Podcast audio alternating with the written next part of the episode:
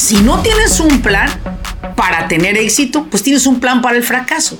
Ya que si no logras ese millón de dólares de ventas, vas a empezar a hacerte daño a ti mismo a través de llamarte pendejo, de llamarte soy un donadie, de, de llamarte cuantas cosas te quieras llamar. Pero posiblemente no te has educado ni te has preparado. Porque hoy en día los papás dicen, bueno, si mi hijo no quiere estudiar, pues que no estudie. Total, que se venga a trabajar conmigo a la compañía. O sea, ya no es un pendejo, ya somos dos. Los que estamos manejando una empresa multimillonaria y que no tenemos ni puta idea de dónde vamos. La administración de una empresa no empieza en la empresa, empieza en la casita. Y es por eso que la segunda clave es, tenga usted sus finanzas personales claras y organizadas. En realidad, los tomates no es gasto operativo. Los uniformes de la escuela de sus hijos tampoco. La gasolina de su hija, su hijo, su primo, su hermano, que la paguen con la compañía, es una tontería.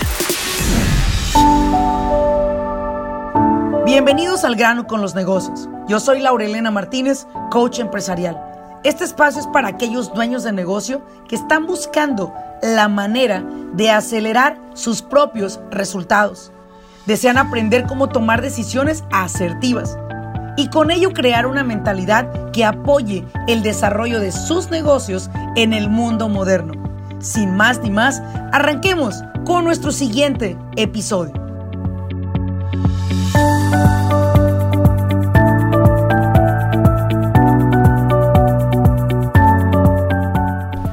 Hola, ¿qué tal a todos? Bienvenidos a un episodio más de su podcast de Al grano con los negocios. Te saluda Laura Elena Martínez. Es un placer nuevamente iniciar el año con el pie derecho sobre un tema que en realidad me ha movido bastante el traerlo aquí, a la mesa blanca, aquí, donde se graba cada uno de nuestros episodios. Antes que todo, quiero que este año 2024 sea para ti lleno de bendiciones, haya cosas importantes en tu vida que cumplir y sobre todo pues que las cumplas, ¿verdad? Porque es muy importante planear, pero hay gente que planea, pero no pone acción, se le olvida poner acción.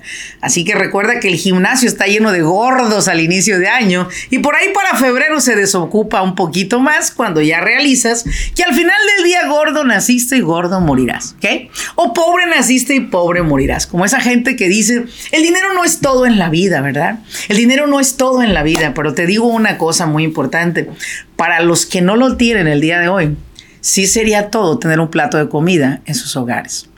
Vamos de lleno a este episodio. Primer episodio, ¿cierto? Del año 2024. Ya verán cómo vengo como cuchillito filadita el día de hoy. Bueno, te cuento algo muy rápido. El día de hoy eh, tengo acá en mi oficina desde las 6 de la mañana llevando a cabo sesiones con mis clientes de mi programa de Business Coaching Academy. Con cada uno de ellos que he tenido la oportunidad de dialogar acerca de sus empresas, sus inquietudes. He, sacado de esta conversación de esta mañana el tema que el día de hoy quiero abordar. Y con alrededor de unas seis sesiones que llevé a cabo antes de llegar a esta grabación, me di cuenta de que hay claves importantes, piezas importantes que se tienen que hacer o realizar para que una empresa tenga el éxito que estás buscando. Déjate cuento algo muy rápido. La mayoría de empresas que he tenido la oportunidad de asesorar han tenido un común denominador para tener éxito o para haber fracasado en sus proyectos. El común denominador es sencillo, su organización. Es sencillo, su tenacidad, su persistencia, su constancia. Esta mañana mientras entraba al edificio, las personas de mantenimiento ya estaban aquí en el edificio. Eran las 5.55 de la mañana. Y me dice un señor, oiga, Laura Elena, buenos días, ¿cómo está? Le dije, excelente. Oiga, Laura Elena, ¿tan temprano trabaja su compañía? Le dije, señor, mi oficina trabaja con personas en toda parte de Estados Unidos, así que nosotros estamos, acuérdese, tres horas tarde por estar en la hora Pacífico versus el otro lado del mundo. Estamos tarde, le digo, entonces necesitamos nosotros llegar pues con más tiempo. Cuando yo realizo mis sesiones por la mañana, yo ya los agarro allá por Nueva York, por Atlanta, por Miami, ya ellos pues despiertos, cafeteados, desayunados y toda la cosa. Pero acá en California, pues la gente apenas se va despertando, ¿verdad? O moviendo la nalga de un lado para otro para acomodarse mientras el, la alarma está bip, bip, bip, y la gente le hace eh, snooze, snooze, snooze, enus, snooze. Yo recuerdo que hace años fui a un entrenamiento, muchos años, con el gran señor Jim Rohn. Y Jim Rohn decía una frase que me quedó bien grabada y penetrada en mi mente y fue esta. If you snooze, you lose que quiere decir que si tú le presionas al snooze otros minutos más, you lose. Tú pierdes. ¿Qué pierdes? Ventaja. La ventaja es aquello que los huevones y los pendejos nunca podrán saborear. Y es estar cinco pasos adelante de la mayoría, de los mediocres que vienen viviendo la vida, ¿verdad? mediocremente, o sea, haciendo todo a medias. Estas tres claves que te voy a compartir, las reafirmé esta mañana. Las reafirmé esta mañana, Y quiero compartirlas contigo porque creo que si hay una manera de empezar un nuevo año, es a través de comprenderlas, primero que todo, aplicarlas en tu vida y sobre todo compartirlas con los demás. Y esto que te voy a compartir es algo que yo practico todos los días de mi vida. Desde que tuve esa, esa noción y ese conocimiento de decir, por acá no va, mediocremente no voy a funcionar, ¿verdad? Haciendo un trabajo mediocre nomás voy a tener resultados mediocres. Así que cambié mi fórmula y te la quiero compartir. Y esto es lo que he aprendido pues de tantos millonarios que Dios me ha tenido la oportunidad, me ha dado la oportunidad de pasar por sus oficinas, por sus empresas, y aprender de ellos. Aunque ellos dicen que aprenden de mí, pero en realidad creo que yo me traigo más de cada uno de mis clientes que de lo poquito o mucho que les puedo yo agregar en sus vidas y a sus negocios. Primera clave para triunfar en un negocio, ¿verdad? Primera clave es, necesitamos entender lo que significa un plan. Necesitamos entender lo que es valiosísimo del business plan o del plan de negocio. Es una estupidez emprender un negocio sin tener un plan. Cuando no se tiene un plan, se está a expensas de lo que la vida, el aire, el viento, las situaciones, las circunstancias te muevan. Y si las cosas no pasan o no suceden a tu favor los primeros que dice mucha gente, pues le voy a dar un año a este proyecto. Si en un año me va bien, me quedo. Y si no, a la chingada, tiro este proyecto y agarro otro. Y ahí mismo yo escucho, careces de un plan carezco de un plan. No tengo idea dónde voy. Lo único que estoy es buscando dinero y si no encuentro el dinero al momento que yo ponga el tiempo, pues me voy a otro negocio. Y eso es algo del pan de cada día en la gran mayoría de empresarios. Yo no voy a decir hispanos, asiáticos o americanos. En realidad creo que el fracaso en los negocios no, eh, no es específico para una nacionalidad. Creo que en realidad también hay chinos huevones, tranzas, asiáticos eh, de, Japón o de la chingada de donde sea de la India. Por allá yo creo que todo mundo practica la mediocridad. No creo que solamente nosotros los mexicanos. Oye, de veras, ¿verdad? Nos tienen categorizados como huevones, como gente indisciplinada, pero te equivocas. Hay muchos hispanoamericanos que ya no somos parte de ese porcentaje de personas mediocres y que hacen las cosas solamente a la y se va. La primera clave que encontré en estos empresarios de éxito y personalmente en mi empresa de éxito ha sido tener un business plan. Tener siempre un, plan y saber qué pie voy a mover, porque estás claro en algo, ¿no? que a veces te ha pasado que te quebras el hocico en una escalera, pero no te lo quebraste por otra cosa, sino porque quisiste caminar con los dos piecitos. ¿A alguien le ha pasado así? O sea, inconscientemente das un paso y aventaste el otro y te caíste, ¿no? A mí me ha pasado. No creo que soy la única que me he quebrado el hocico. ¿Por qué? Porque quieres moverte tan rápido, pero porque no hay un plan. No hay un plan. Acá la clave es forma un plan. Hay muchísimos programas disponibles del gobierno. Hay muchísima información en Google donde usted puede encontrar un esquema de cómo crear un business plan. Y si usted dice, no, Laurita, yo tengo muchas, muchas metas que cumplir este año 2024, te felicito. Mi pregunta que viene al lado de esta es, ¿cuál es tu plan? ¿Cómo cuál es mi plan? No, no, no, tengo la meta de un millón de dólares de ventas. Sí, pero ¿cuál es tu plan? Si no tienes un plan, para tener éxito, pues tienes un plan para el fracaso. Ya que si no logras ese millón de dólares de ventas, vas a empezar a hacerte daño a ti mismo a través de llamarte pendejo, de llamarte soy un donadie, de, de llamarte cuantas cosas te quieras llamar porque somos muy buenos en ese aspecto de practicar el hablarnos mal a nosotros mismos, cuando al contrario deberíamos de empoderarnos, de bendecirnos y sobre todo de creer en nosotros, no importa que un fracaso hayas tenido, el fracaso no te define como persona. Hacer un business plan siempre te va a dar la guía semanal, quincenal, mensual de a dónde va tu negocio. Yo me atrevo a decirle a mi equipo de venta siempre, pon una meta semanal. Tienes que tener una meta semanal. Si no hay una meta semanal o quincenal o, o, mensual, no vas a lograr ni madres. Vas a darle, vas a darle, pero posiblemente no logras lo que tú estás buscando en ese lapso de tiempo. ¿Cuál es el beneficio de una empresa existente, no solo nueva, crear un business plan? Que tu equipo y que tú sepan hacia dónde van. Cuando tú sabes a dónde van, con el, en el camino vas a integrar personas, vas a poder crecer a la par de contratar más personal, porque tú lo vas a ir viendo como una necesidad. Una empresa no crece desde un principio diciendo, ay, voy a tener 20 empleados. No, porque posiblemente te das cuenta en el camino que tienes empleados de más o que necesitas más personal calificado. A lo mejor tienes a tu hijo que trabaja contigo, pero posiblemente tu hijo no te dé el ancho. Y perdón, hijo, si vas con tu papá escuchando este video este audio, no sé qué estés escuchando, pero posiblemente no te has educado ni te has preparado. Porque hoy en día los papás dicen, bueno, si mi hijo no quiere estudiar, pues que no estudie. Total, que se venga a trabajar conmigo a la compañía. O sea, ya no es un pendejo, ya somos dos. Los que estamos manejando una empresa multimillonaria y que no tenemos ni puta idea de dónde vamos. ¿Sí ven? ¿Sí lo puedes ver? No. Hijo, vas a ir a estudiar el tema de lo que mi empresa necesita. Si mi empresa necesita administración, usted va a ir a la universidad a la administración. Si, si, mi empresa necesita hoy aprender sobre proyecciones de ventas, pues aprender proyecciones de ventas. Hoy lo que ocupa usted es apoyo, no ocupa gente. Usted ocupa apoyo para poder crecer una empresa. Un business plan le da la guía, le dice cuánto tiempo ocupará qué personal en su empresa. Un business plan le dice, ¿sabes qué?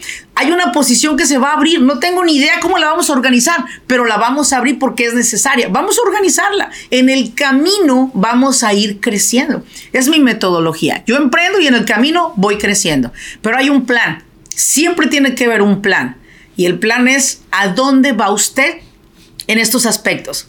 Financiero, ¿Cuánto dinero pretende usted ganar de esa empresa? Segundo, ¿cuánto dinero piensa usted pagar de impuestos? Se llama un tax planning. Tercero, ¿cuánto beneficio quiere ofrecerle a sus empleados del porcentaje de ganancia que su empresa va a adquirir? Y así sucesivamente va usted creando un plan a lo que su empresa le permita, basado en los números, que su empresa va desarrollando mes por mes. Segunda, segunda clave. Aquí las tengo escritas. Finanzas personales. Déjenme les digo algo alarmante.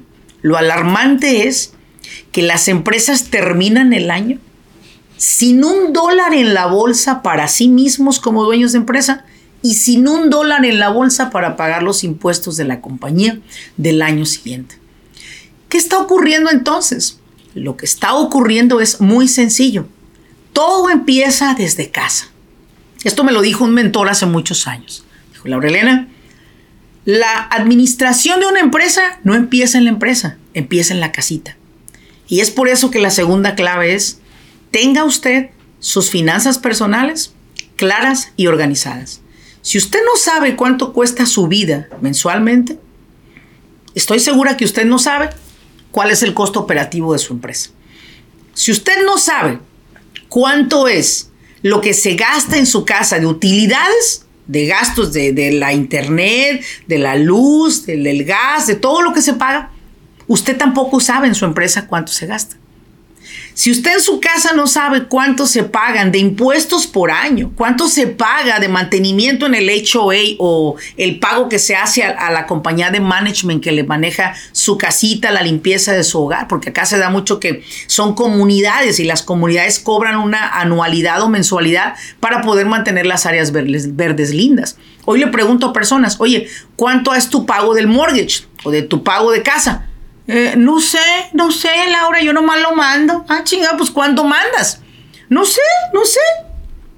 En realidad lo que veo que el problema número uno que está causando que una empresa se vaya al carajo es que no hay una administración financiera a nivel personal. O sea, usted gasta y gasta y gasta y gasta y gasta y gasta y no tiene idea en qué está gastando. No tiene un plan. No dice usted, mira, mi costo de vida, mi CV, mi costo de vida, es, Laurelena, de 8,500 por mes. Este es mi costo de vida, ¿sí?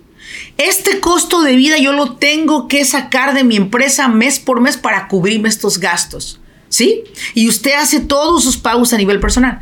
Pero como no tiene definido un costo de vida, ¿qué cree que sucede? Usted va de compras y paga con la compañía.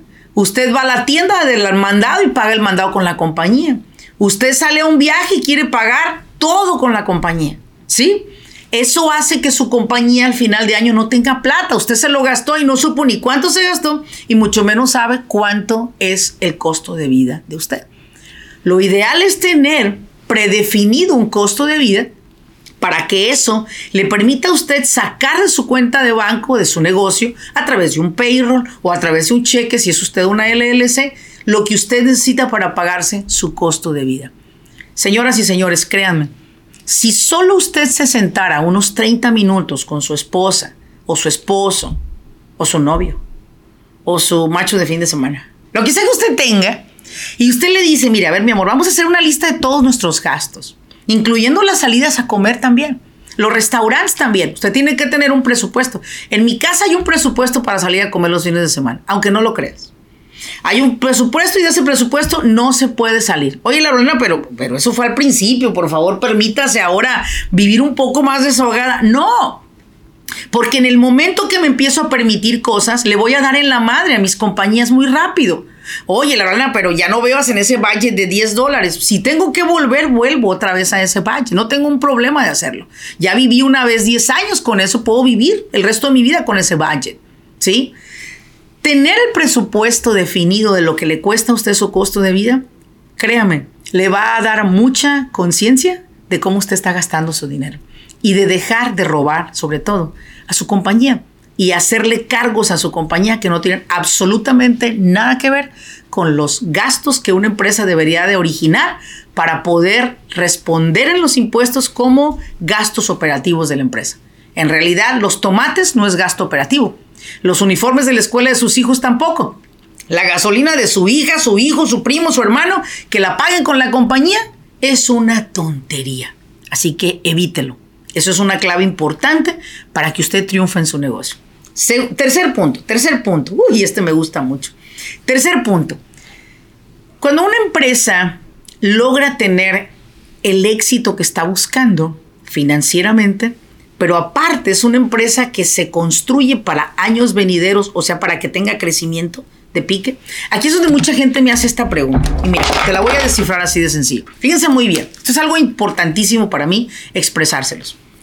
Tú empezaste en una compañía y posiblemente tu compañía el primer año, ¿verdad? Tuviste un crecimiento de un 10% después de tu primer año. Primer año hay como que tambaleaste, ¿no? Después tuviste un 10% de crecimiento.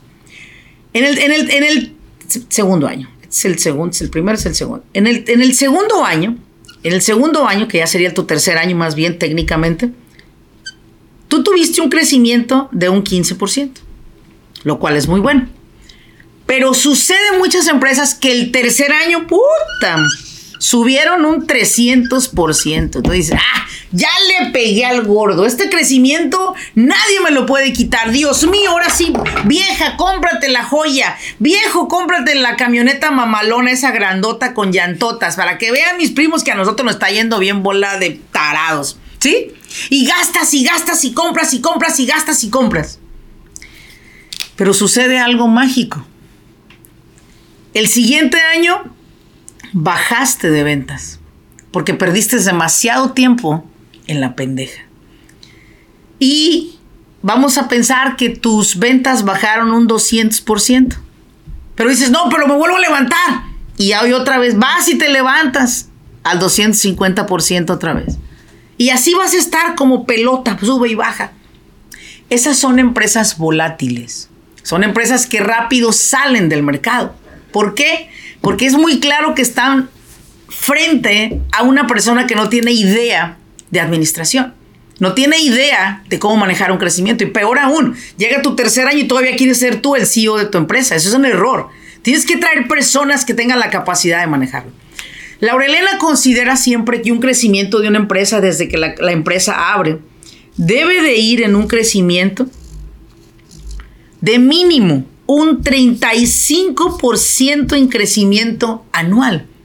Estoy hablando de un 35% de crecimiento, pero de la mano de un retorno de inversión, el famoso ROI, Return of Investment, o, o retorno de inversión en español, con un retorno de inversión que a veces al inicio de tus primeros años es el 10, luego quizás lo subiste al 15, la meta mía siempre es estar al 45% de retorno de inversión. O sea, si a mí me cuesta operar una empresa 100 mil dólares, yo estoy buscando generar 145 mil dólares para que esos 45 mil dólares queden en mi bolsa. Si usted tiene una empresa que este año es así como que vamos a ver cómo nos va, no señor, tenga claridad, ¿cuánto usted está buscando ganar? ¿Cuánto quiere que le quede aquí en el bolsillo? Los porcentajes son más poderosos que los números. Porque si usted me dice, Laurana, yo quiero que por lo menos me queden 50 mil de ganancias y vendo 150 mil dólares. Tenga cuidado, porque usted dice 50 mil de ganancia. ¿Sabe cuánto le va a quitar al IRS de esos 50 mil dólares? Ya no le van a quedar los 50 mil dólares. Usted dígame, el retorno de inversión que yo quiero, libre de impuestos, libre de costos operativos y libre de los impuestos que le pago al IRS, es un 35% mínimo. Perfecto vamos por buen camino. La idea mía es que usted en su bolsa tenga de cada 100 mil 35 mil dólares. Si se puede más, perfecto. ¿Por qué no? Porque entre más crece una empresa, ustedes pensarán que el costo operativo sube. Es posible que el costo operativo suba si usted no le pone más gasolina a que sus metas de venta suban. La idea es que entre más costo operativo tenga una empresa, más ganancia genere su empresa porque quiere decir que usted tiene más soldados en su army.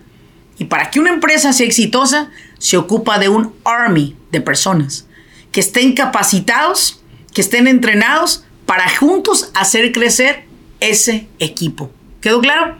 Analice usted sus números este año o el año pasado. ¿Cuánto porcentaje creció su compañía? Hable con su contador.